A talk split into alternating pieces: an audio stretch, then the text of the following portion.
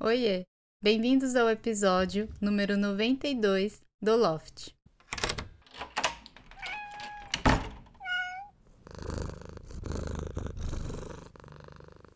É a vez do Nick! Este quadro é em homenagem a ele, o serzinho mais amado por mim, meu gatinho Nyancolio. Aqui eu vou contar as aventuras e fofices do Nick, uma forma de deixar registrada a história dele, porque ele merece. Além disso, toda vez que eu falo do Nick, naturalmente eu já abro um sorriso. E o do Loft é isso, um espaço pra gente ficar mais bem do que mal.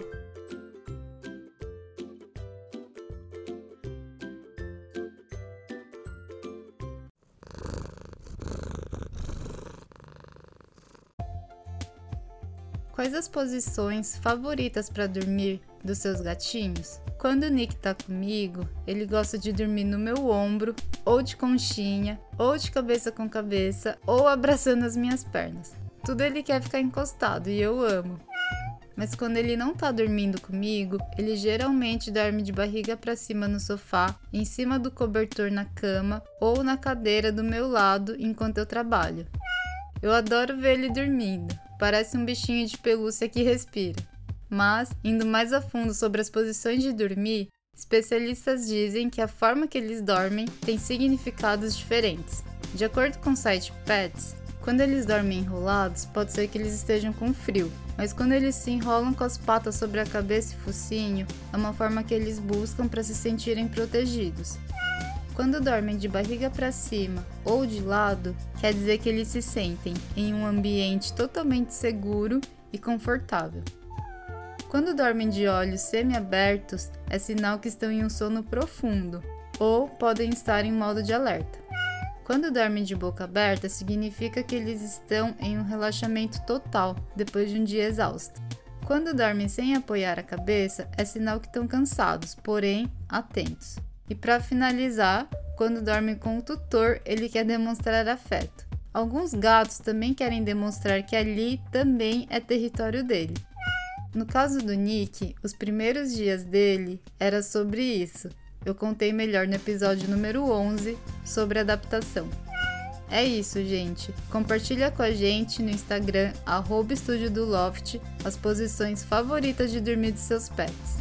Hoje, a Tab enviou um áudio contando formas que a sua gatinha Suzy expressa carinho por ela.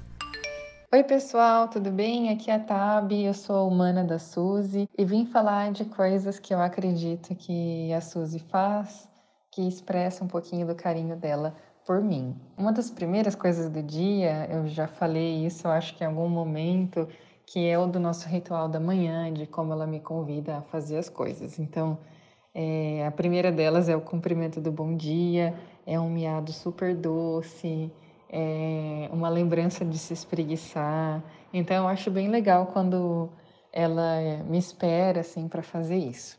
Uma outra coisa é o companheirismo, mesmo em dias assim que eu estou trabalhando muito, e muitas vezes não consigo nem levantar da mesa. Ela fica ali, mesmo emburradinha, ela fica do meu lado. Aí de repente ela dá um miadozinho, tipo, ei, você não vai sair daí? E aí quando eu saio, ela tá do mesmo jeito, pronta para brincar. E quando eu chego em casa de um dia cansativo de trabalho, é muito bom ser cumprimentada também por ela.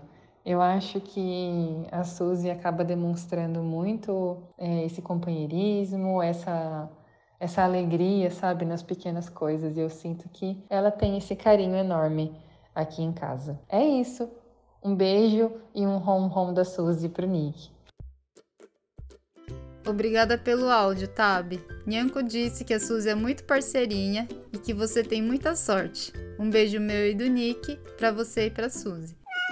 Muito obrigada também para você que ouviu até o final. Um ronron para todo mundo do Nick. Até a semana que vem. Tchau!